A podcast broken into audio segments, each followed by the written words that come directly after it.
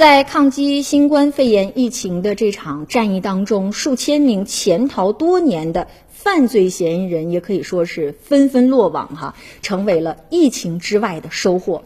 截止到二月二十二号，浙江省公安机关共抓获了逃犯六百七十八人。在同一时期，江苏省公安机关呢共抓获了逃犯达到了四百八十一人。安徽省的公安机关呢也抓获了逃犯四百五十二人。也有不少地方呢通过比如说这个微信的公众号啊、官方微博等等啊，发布了许多类似逃犯落网的信息。这加起来呀，人数也确实是不少。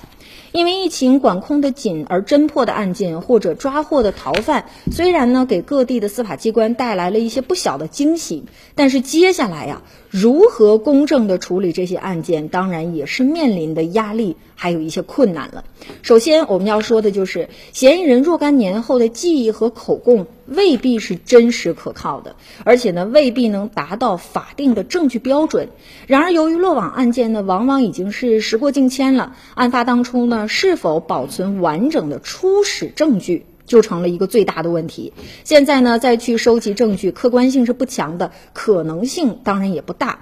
而刑事诉讼法呢，要求证据确实充分，而且呢，排除合理怀疑的证明标准是必须遵守的。在这些落网的案件当中呢，很多犯罪嫌疑人潜逃的时间可以说都已经超过了二十年哈。那由于最长追诉期呢，期限就是二十年，所以呢，在时间上来看，那些超过二十年的案件都应该研究是否还在追诉的时效之内。对于法定最高刑的无期徒刑、死刑的，如果呢二十年。后认为必须追诉的，报请最高人民法院核准，但这种报请最高法院核准的情况呢，毕竟只能是极少数或者是特别严重的案件。原则上呢，超过追诉时限的，一般都应该呢不再追诉了。疫情之下呢，逃犯可以说纷纷落网了，但是如何追诉，除了依法依规从轻的考量之外，还需要考察多年来社会形势的变迁，以及呢行为人自身的这种。悔改的程度到底是什么样的？